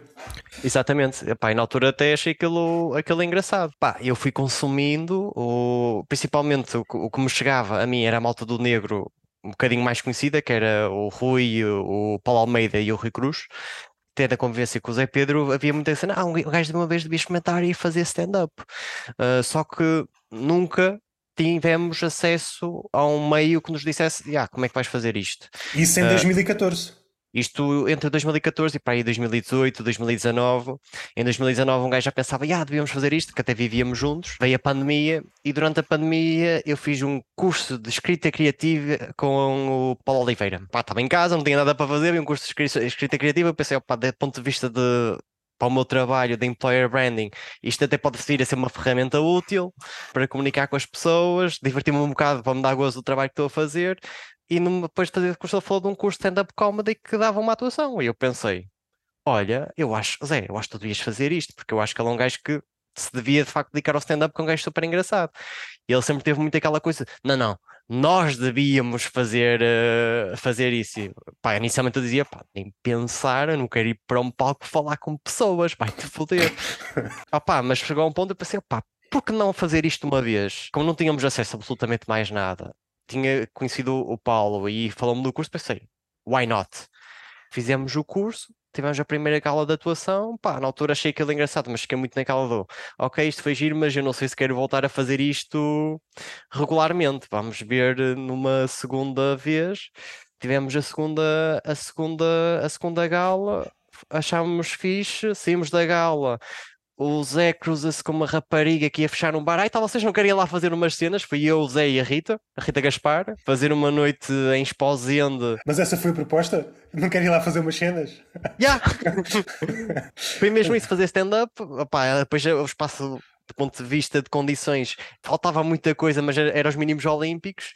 Opa, mas aquilo acabou por ser uma cena fixe, pá, e por aí foi sempre desenrolar, mas foi um bocadinho aquela coisa de essa convivência com o Zé Pedro, depois estamos sempre a tocar aquelas, aquel, aqueles bitados, e já, já do ponto de vista dele, no meu contexto profissional, ou era o gajo que no meio do mundo de fato e gravata arriscava mais um bocado, então a malta também puxava um bocadinho por esse meu lado, e foi um bocadinho que outra forma teria, posso ter de pegar neste lixo que tenho na minha cabeça e.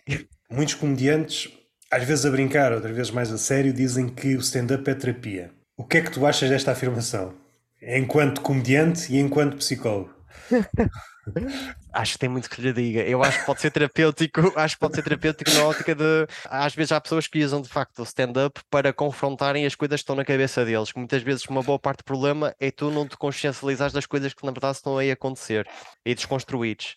Mas pronto, se vocês precisam de terapia, amigos, para um psicólogo, por favor. De forma simplista é que às vezes só pelo ato de falar o facto de tu analisares o teu pensamento, as mecânicas das coisas e o que é que está por trás disso. Uh, isso acaba por ser fixe, portanto. Usando essa lógica, talvez a mente mais problemática de todos os artistas seja a do mimo. Como ele não verbaliza nada.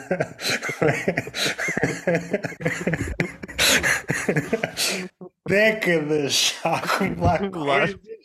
A acumular coisas. Cenário de terapia, aquele cenário à Freud, em que o gajo está deitado na marquesa. Agora tínhamos que pensar: o mimo fala ou não fala? Ou então é só por gestos? E então pois. o terapeuta que se passava da cabeça, tu vieste aqui para falar, cara, não, não faças as paredes invisíveis. Até que o Mimo começava a falar e percebias, isto aqui vou precisar de 5 décadas de, para tratar este, esta pessoa. Senhor terapeuta, eu já tenho 70 anos. Exato. Se quisesses comprar uma casa, também não é 50 anos. Voltando hum, à tua história no stand-up, falaste no, no Rui Sinal de Cortes, uhum. no Paulo Almeida, no Rui Cruz, e nessa caminhada que outras pessoas ou outros outros humores foram aparecendo à frente? Ah, sim. Uh, do ponto de vista stand-up foi especificamente isso. Antes, claro que lá está, adorei Gato Fedorento, que acho que é uma coisa relativamente, relativamente comum. E depois, uh, pá, principalmente sitcoms. Uh, Friends, uh, I Met Your Mother, pá, as coisas acabavam na verdade estar lá, a minha família também, porque acaba por ser uma, malta que tem muito sentido do, do, humor e os almoços é sempre a mandar habitats uns para os outros. Acho que vem muita coisa, muita coisa daí, mas do ponto de vista de stand-up foi isso. Até um dia um amigo meu, pá, convidou-me para ir à casa dele, estávamos lá a ver uns copos, e ah, pessoal, vamos ver isto, e era o, o Dark, do Daniel Sloss, e de facto depois, olha, yeah, se calhar de facto há malta que faz isto em inglês, adorei os dois especiais dele, também depois tropecei no Mark Normand, pá, que adorei. Conheço só coisas muito soltas, tenho de explorar. Existe uma coisa na Netflix que é o da stand-ups, que ele tem ali 30 minutos, opá, eu lembro-me de estar a ouvir esses 30 minutos e eu a rir-me do início ao fim, que não me acontecia com o Sloss, não me acontecia com o Sinal de Cores, não me acontecia com o Paulo Almeida, uh, gostava muito, mas com o Mark Norman estava a achar aquela merda uh, genial. Por acaso, na última conversa que saiu, eu não sei quando é que vão lançar isto, por isso, hum. para localizar as pessoas que ouvem isto, a conversa com o, com o Rafael, ia dizer o nome espanhol porque o Javier, o Rafael Videira estava a falar de uma ida eu não sei se foi ao Seller, ele estava a ver na altura esse nome que disseste, o Mark, né? Mark Norman, né? Uhum, sim. Qual é o outro que também Daniel Sloss.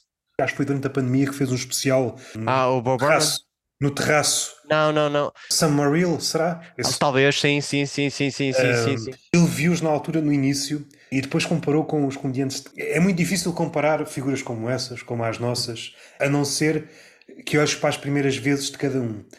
E aí o que tu uhum. percebes uhum. é que o comediante português, os uhum. melhores, não difere muito de, de, desses nomes que estás a dizer.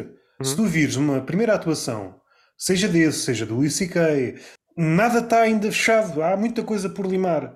Sim, Agora, sim. se fores ver o produto fechado, é claro que há uma distância abissal, porque claro. essas figuras conseguem experimentar se quiserem um milhar de vezes. Não é? Coisa que por acaso confesso que eu gosto, eu tive uma, uma semana que eu estava a fazer isso, era ver primeiras atuações de pessoas que eu conheço.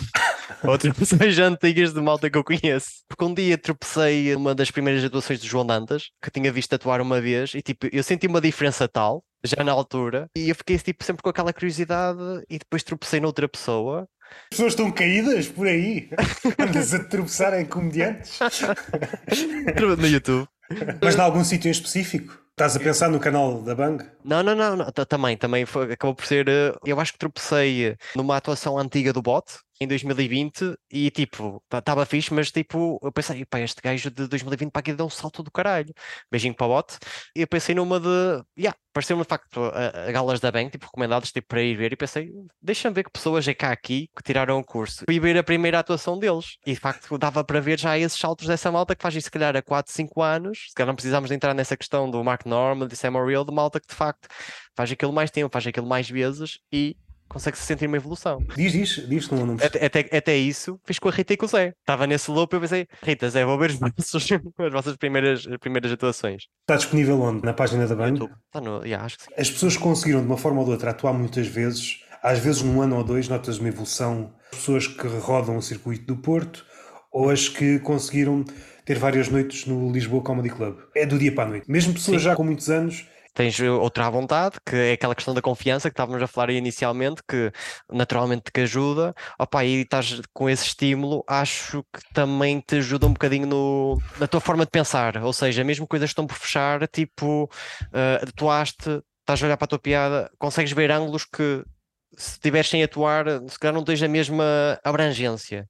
Não sei, eu às vezes sinto isso. A confiança puxa-te para sítios sem pé. Já te aconteceu. Às vezes basta atuares. O intervalo entre atuações diminui e tu percebes, e de repente parece que a fluidez aumentou. A própria entrega tem mais Sim. vida. Quando fazes um texto pela primeira vez, Uhum. Por muito que o tenhas experimentado em casa ou decorado, independentemente do teu método, se é fechado até à vírgula, se é uma coisa mais no ar e depois vais esculpindo à medida das atuações. Mas há ali muitas hesitações. Isto era assim, ok, é uma piada, vocês riram-se.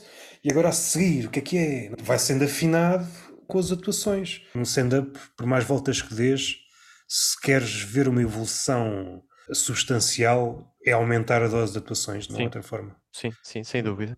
Para que essa confiança te leve a experimentar outras coisas.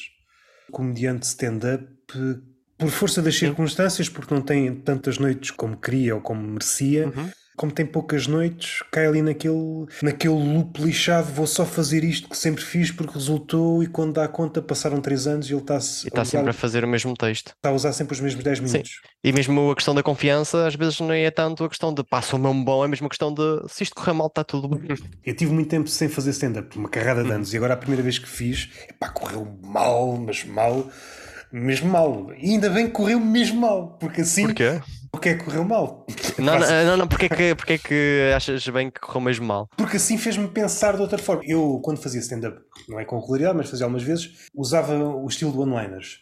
E se tivesse corrido bem, era isso que eu continuaria a fazer. Mais à frente, voltei a utilizar os one-liners que falharam nesse dia e resultaram. A culpa não é das piadas, foi minha. As piadas estão inocentes. Porquê é que eu não, não exploro um tema, não vou... E fez com que eu experimentasse outras formas de abordar, Sim. seja um beat já mais fechado, seja um beat em aberto, seja cruzar uma coisa com outra, e agora já tem três ou quatro formas de atacar um, um tema. Caso contrário, uhum. se tivesse resultado, ficar-me pelas online eu por acaso estava a perguntar isto porque no outro dia estava a refletir sobre isso, que é eu sinto que noites que correram mesmo mal foram mesmo muito importantes.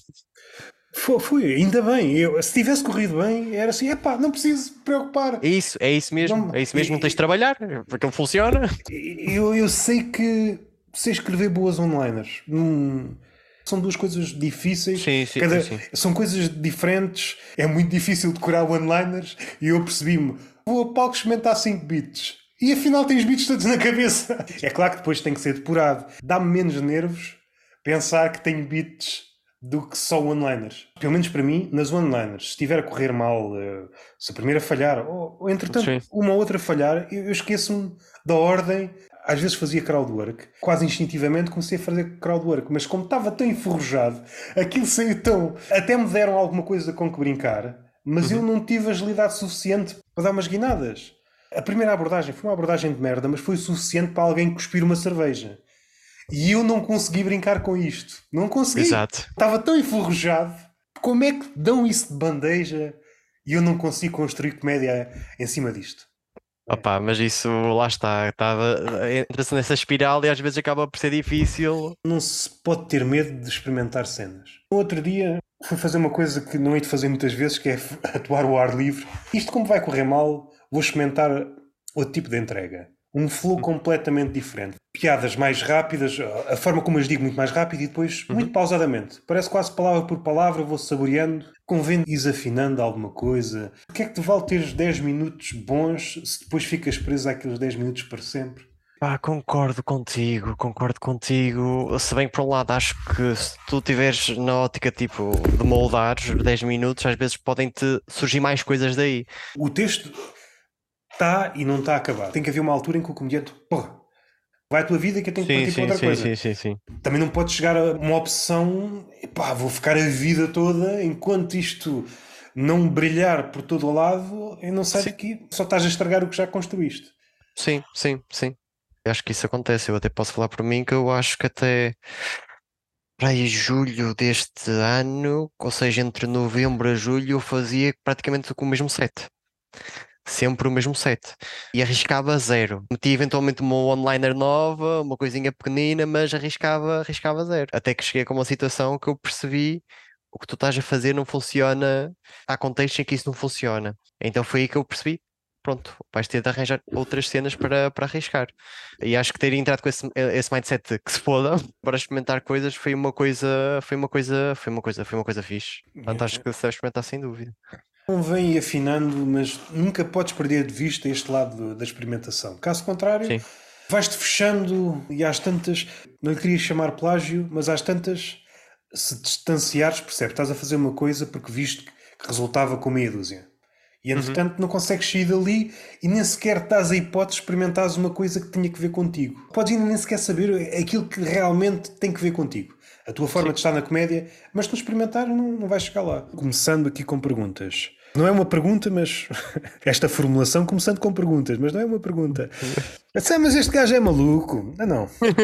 A Rita Gaspar adorava mandar perguntas, mas já falámos tanto que já sei quase tudo. É a tua comedy buddy. Uh, ela e o Zé, sim. Depois ela pergunta se tu podias falar da experiência de ser host em Ponte Lima. Ok. O que é que ela quer saber ao certo? Deixa-me ligar. Uh... Para dar aqui contexto, tens uma noite em Ponte Lima, é isso? Eu organizo noites num bar em Ponte Lima. Pá, foi uma cena que fomos fazer, basicamente, formulando o meu pensamento. Uma coisa que, a malta começou a fazer por causa dessa noite em Esposende foi tentar arranjar sítios para a malta ir atuar. Foi ali com um bar em Ponte Lima e eles, ok, yeah, para fazer aqui uma noite. Foi fixe, até na altura o bot foi-nos dar uma mãozinha a tentar pegar em pequenos pormenores para que aquilo funcionasse melhor e de facto aquela noite correu, correu bem. Então ficou aquela ideia, e se fizéssemos aqui uma coisa em Ponte de Lima, que eu sou de lá? E assim foi. Uh, acho com o objetivo de primeiro, levar comédia a Ponte Lima, segundo, pá, na verdade também a coisa acaba por ser esta, acaba por ser mais um sítio que eu tenho para poder fazer coisas, arranjar mais oportunidades de poder atuar. Essa premissa também está lá. E aquilo que, que, que eu passei a fazer lá está, acaba por ser isso. Ou seja, respondendo à pergunta de qual é a minha experiência de ser host em ponto de acaba por ser difícil porque lá está, é muito no cu de Judas, ou seja, não é propriamente um núcleo de humoristas de lá, portanto, tens malta, alguma malta de Braga, tens, tens o Hugo Soares em Viana também, e tens outro rapaz que é o Hugo Gui, acho como falaram ontem. Do ponto de vista de ser host, eu claramente não nasci para isso. Essa razão que ele encaixa é, é o mais difícil de ser host, essa parte da organização. Como estás no, para citar as tuas palavras, no cu de Judas, é difícil. É uma noite mensal, é isso? Eu tenho feito mensalmente, sim, até por causa de questões de, de orçamento e, tudo mais, e perceber se aquilo de facto vai funcionar, porque não existe uma cultura de stand-up em Ponte Lima. A verdade também é essa. Ou seja, fazemos mensalmente também para ser mais fácil conseguir juntar pessoas num dia do mês para virem cá, uh, seja do Porto, seja de Braga, seja de Aveiro, e também do ponto de vista de, ok, fazer isto com uma recorrência boa o suficiente para perceber, para as coisas irem acontecendo, mas não demasiado para a malta tipo uh, descartar. Noutros sítios, por exemplo, no Porto, em Lisboa, não existe. Que é, uhum. epá, tem que haver aqui uma, uma espécie de jogo de cintura. Que comediantes é que eu vou trazer, tendo em conta a deslocação? Tens já uma experiência má, no sentido em que, epá, esta, esta cena correu, seja um heckler, seja. Olha, acho que a única coisa que eu posso dizer assim foi a primeira noite do ponto de vista da adesão. Com base na primeira, que ainda por cima lá está, era aberta, ou seja, não havia bilhete a abarrotar. Imensa gente ficou nas escadas, houve malta que teve mesmo de ir para trás, tipo, olha, não tens hipótese de estar aqui. Na primeira vez que fizemos, que até o Tomás. Hum, Tomás Matos, João Pedro Guimarães, Pedro Paupério e João Cunha foram lá dar uma mãozinha. Do ponto de vista daquilo que era a expectativa face à primeira, acabou, na minha opinião, por não corresponder àquilo que, que esperava. Mas já aconteceram coisas muito giras, uh, desde estar uma pessoa alcoolizada é, por acaso foi na noite que a Rita foi lá, localizada na rua, e mandámos o Bita, então começa a falar connosco, manda o Bita, se quiseres, vai ver stand-up comedy aqui, vai, vais assistir. Ah, quem faz da vida? Sou ator. E nós, opa, deve ser. Depois descobrimos que ele é um dos personagens principais na série da Glória, da Netflix. Porque estava deitado na rua? Não, não, estava a andar por lá com um copo de vinho, já completamente enfrascado, vai mas, para lá. Mas estava em personagem ou não? Pá, não te sei responder, acho que não, acho que não. Era um personagem muito engraçado, a malta até estava a achar que pronto, é um senhor daqui da vila que está a coisa. Não, não, é só um ator que está numa série com algum sucesso nacional e internacional. O Roberto Correia diz Estudar psicologia é duro que Freud? Confirmas? Olha, ainda hoje estava a ter conversa. Não, o curso é super fácil. Foi uma possibilidade para ele fazer um trocadilho. Exato. Qual é a tua relação com os trocadilhos? Adoro. Ok. Uh, adoro, adoro. Tenho imensos e uma vez, opá, estava, construí um beat uh, que é basicamente toda uma história a fazer trocadilhos com nomes chocolates. Eu adoro trocadilhos e até por isso que até mesmo, por exemplo, o humor do Tomás Matos para mim Ai, ai, ai, é delicioso, o do Mata, incrível. Agora, fazendo este exercício, imaginando que estavas numa sessão de terapia Uhum. e contavas esse beat ao psicólogo, o que é que ele diria de ti? Opa, acho que ele ia dizer que tu tens problemas com comida, que é essa merda. Aquilo que acontece, por exemplo, nas redes sociais, quando um comediante faz qualquer coisa, escreve uma piada e tentam fazer uma espécie de retrato psicológico. Logo, tu escreveste esta piada, logo és isto e isto e isto e isto. Uhum. E são aparentemente pessoas sem estudos. Pegando Sim. nesta ideia como verdadeira, não há razão nenhuma para desacreditá-la, levar isto para ambiente de, de consultório. Se uma pessoa sem estudos consegue caracterizar uma pessoa apenas com uma piada, o que dizer de um psicólogo? Ia facilitar as sessões de terapia. Em vez de contar as cenas da vida, os traumas, conte uma piada. Essa piada vai dizer tudo acerca de si. e, e contavas uma piada, havia uma espécie de mapa total daquela pessoa. Coisas que eu penso quando tenho tempo. O Pedro Almiranda é fácil ser um Lima em Ponte Lima? Ou torna-se confuso devido à quantidade de limas? Por acaso há muita gente que pergunta se o Lima por ser de Ponte Lima. É fácil, é fácil. Não tenho uma boa resposta para isso. Olha, Roberto, eu só vou-te pedir um pequeno favor. Diz, diz, diz. Ok? É que isto vai ser super giro para o podcast. Eu tranquei a minha namorada lá fora e ela mandou mensagem há duas horas a dizer: trancaste-me cá fora e pelos vistos está lá. Só vi agora a mensagem e pronto. Há uma certa relação. Há pouco estávamos a falar de sem-abrigo e então a tua namorada teve. Vês várias pessoas dentro de, um- de uma piscina em forma de copo. Será que isto é uma caipirinha? Enfim, uma piada de merda. O Zé Pedro Rodrigues faz aqui algumas perguntas. Qual é a sensação de atuar numa casa de stand-up lendária como a sede do Irivo Futebol Clube? Fomos lá atuar ontem. Pá, por acaso foi muito fixe. Foi muito fixe. Era o ar livre. Confesso que estava um bocado com algum receio que não fosse ser, mas a malta reagiu muito bem. Eles vão querer fazer aquilo mais vezes, portanto foi, foi giro. Outra vez o Zé Pedro Rodrigues. Um grande abraço. Mandámos um abraço para o Ricardo Araújo. Também mandamos para o Zé Exato. Pedro. Também para o Zé Eh, Pedro. que tem agora um podcast que está fixe, já ouvi. Mas compraste a ganza ou quê? Isso é por causa de uma, de uma, de uma, de uma piada que eu, que eu tenho. Comprei a ganza. Aqui mais à frente está a Maria A Lima. minha mãe. A É a minha tua mãe. mãe? É a tua mãe. Estava, estava aqui a pensar, oh, tu, outra Lima. A tua mãe, queres ganza? Ela disse isso. Disse, disse eh, ou seja, queres ganza e depois dois emojis a rir. Ou seja, não sei explorar isto psicologicamente. É que a minha mãe é presença regular no, no- lá no SA, portanto. Está a fomentar a compra de ganza? É isso que a tua mãe está a tentar? Acho que é isso. Acho que ela está aqui a contribuir para a economia deste país através da legalização do cannabis. Outra vez a tua mãe, continuas a conversar com o Bruce Willis? Não, eu depois decidi que não queria falar com ele. Até porque atualmente ele tem problemas de demência e já não serve de muito. Já não se lembra de mim sequer, portanto. É a parte triste, né? Exato. Mesmo para o autor, eu não me recordo o nome dele. Mas O Ali Joel. fez coisas depois, eu não estou a ver. Lá fez, mas acho que nunca teve muito sucesso. Foi como eu no stand-up. Melisa Betega Breu. A minha madrinha. Ok, a minha família vai querer toda participar. Vamos lá. Maria Con- Elizabeth. Continuas a visitar as urgências ou agora fazes com mais jeitinho?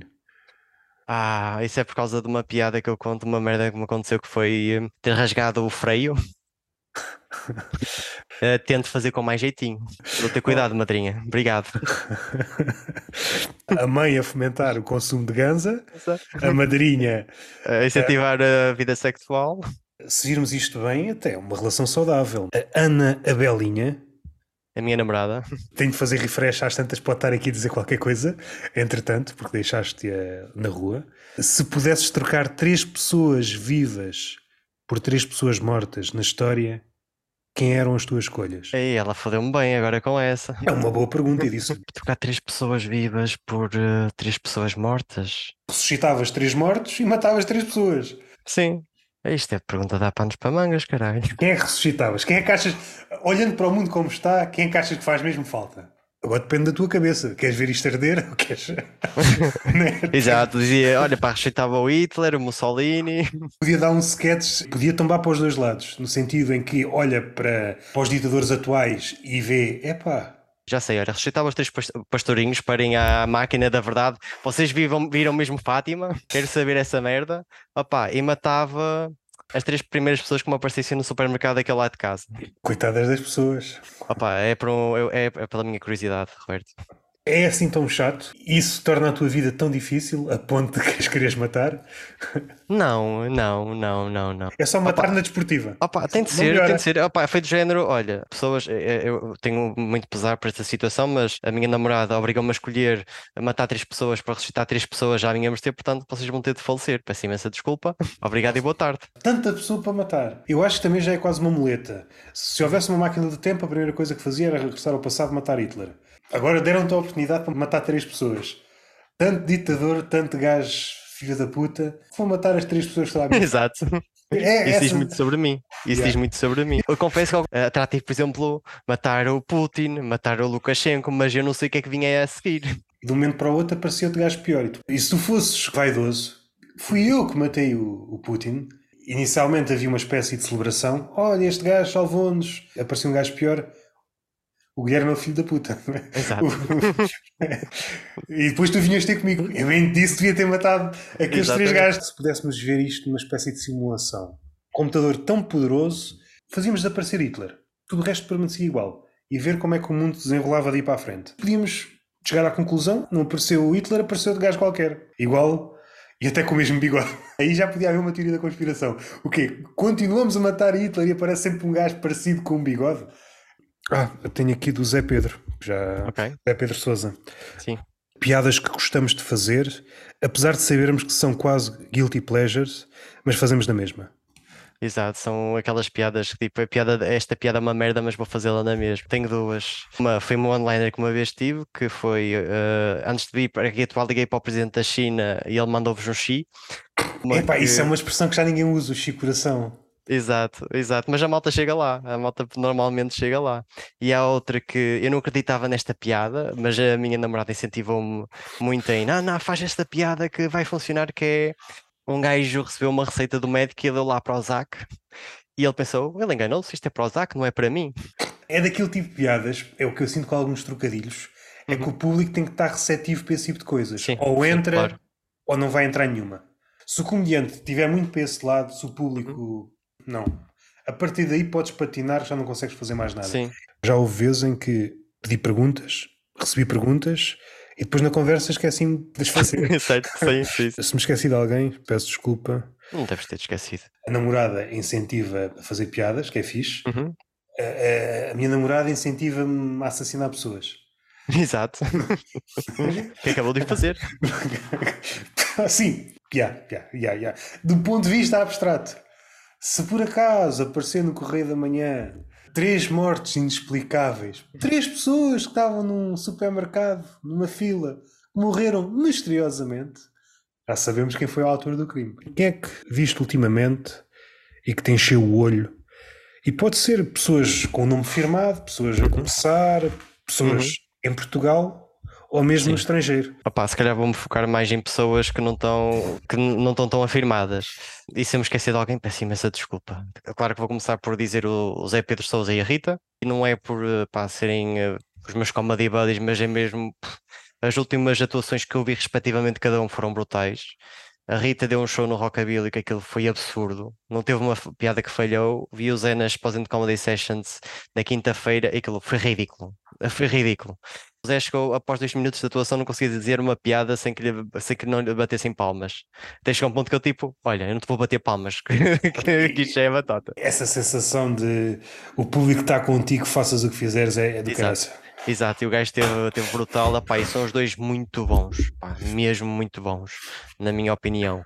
Mais malta que tenho visto, visto aí, pá, o do Luís Cruz, o Luís Cruz, pá, o gajo também acho que ele é muito bom. Também o rapaz está a começar agora, que é o Pedro Almeida, Pedro underscore da Silva Almeida, uma coisa assim. Está agora a fazer umas noites com o Luís, também, também é pá, um gajo 5 estrelas mais malta, pá, o Pedro Miranda e o Roberto também são gajos impecáveis, o João Cirne e o Afonso Ramos, que do Rockabilly, pá, também são gajos que eu acho que são muito underrated, que eu acho que eles eh, têm, têm mesmo muito jeito para isto e não têm o crédito que merecem. O Zé Pedro Rodrigues, um monstro, esse gajo que até mete nojo. até mete nojo o, esse gajo a fazer crowd work, a forma como ele entra, as cenas que ele anda a experimentar agora, tão brutais. O Rodas também, pá, o Rodas também está muito forte. O Tomás, o Tomás para mim é dos meus, dos meus preferidos, também com o bot. E o Mata, pá, e se calhar assim de repente que me vem à cabeça, pá, é este pessoal que normalmente me surge mais. Ah, o Jorge Gonçalves e o Tiago Fonseca também. É... Também gosto muito do humor deles. Já falei com quase todos e alguns desses nomes já me foram apontados para futuras conversas. Por uhum. exemplo, o Luís Cruz, não é? Não falha, tenho de falar. E coisas que tenhas visto assim ultimamente, seja de comédia, alguma coisa queiras recomendar? Por acaso não tenho mesmo consumido uh, nada. Pá, estou muito entusiasmado com o, o solo que o Mata publicou, que ainda não tive a oportunidade de vir, mas quero muito ver aquilo. Eu vi ontem e gostei, gostei, está fixe. Está de parabéns o Mata. Muitos por nós fixe. Estamos falados. Alguma coisa queiras concluir que tenha ficado assim meio aberto? Acho que não. A única coisa que não estava meio aberta era a porta da minha casa. Mas. Infelizmente para a tua namorada. Foda-se, que merda que eu fui fazer.